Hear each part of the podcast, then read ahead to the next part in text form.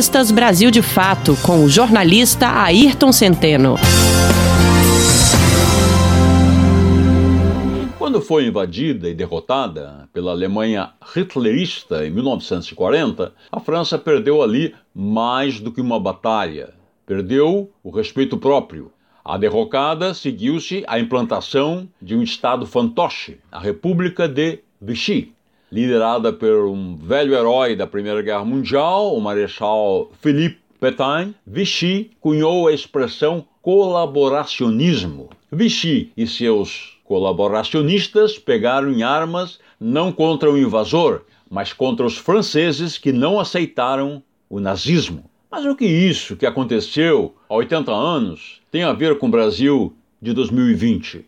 Mais do que se pensa. Sim, o Brasil não foi ocupado por uma força exterior a que parcela dos brasileiros aderiu. O caso é mais complexo. Nossa Vichy não é uma simpática estação de águas como a cidade que abrigou o governo da França pró-nazista. Nossa Vichy não se deixa ver, apenas nos deixa sentir suas consequências. Nossa Vichy é um sentimento, uma conveniência, uma escolha, uma postura perante a vida. Nossa Vichy é incorpórea e intangível. Ela mora na alma dos generais. Cada um deles, os da ativa e os de pantufas, capitulam todos os dias. Erigem uma nova Vichy sobre os escombros do seu caráter. Acontece a cada instante em que testemunham passivamente uma nova derrota, a cada momento que assinam uma nova rendição. Cedem não ao inevitável, mas à escassez de horizontes, a sua robusta, frondosa e invencível mediocridade. Em troca da nação, firmam um armistício indecoroso com a própria ganância e a sofreguidão por evidência. Seu projeto? Nenhum. Petain humilhou-se diante do Führer, a quem elogiou como cortês.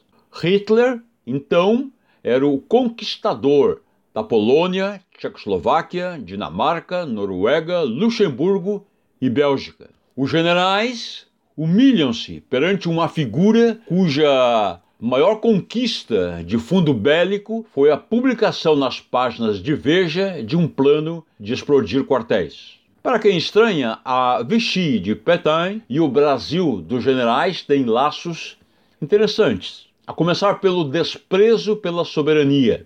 São estados em que o líder entrega territórios, submete-se a outra nação, adula sua liderança poderosa e bate continência para a bandeira alheia. Outro ponto é o nacionalismo de fachada. É só um adereço, uma alegoria, um faz de conta que se esgota em slogans, fanfarras e patriotadas segue pela adoção do mesmo credo do chefe estrangeiro a quem bajula.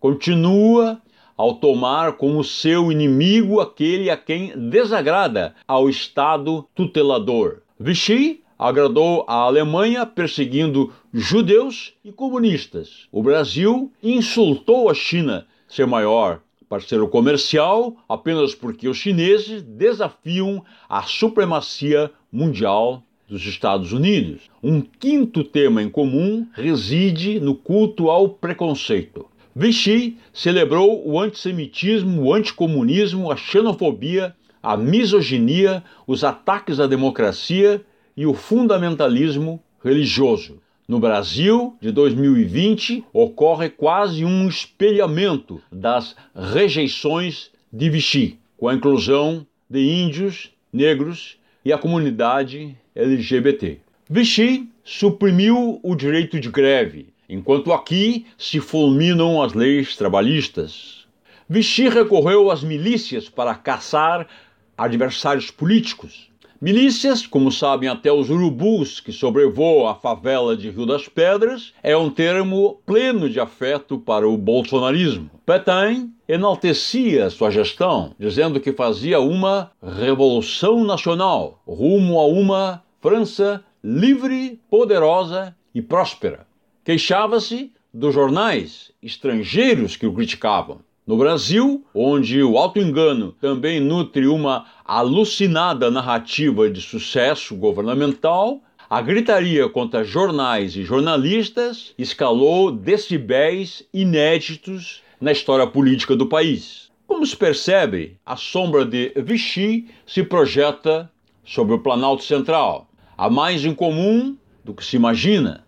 E os generais ao servirem de escolta para um personagem que estarrece o mundo civilizado, convalidam o quadro da dor. É o que fazem ao sucumbirem compulsivamente, aderindo a uma aventura que os marcará, aprofundando o estigma das Forças Armadas. Tudo porque seus generais, em vez de comandantes, preferiram ser os espectros de Vichy, desertando do compromisso de serem dignos do país e da sua gente.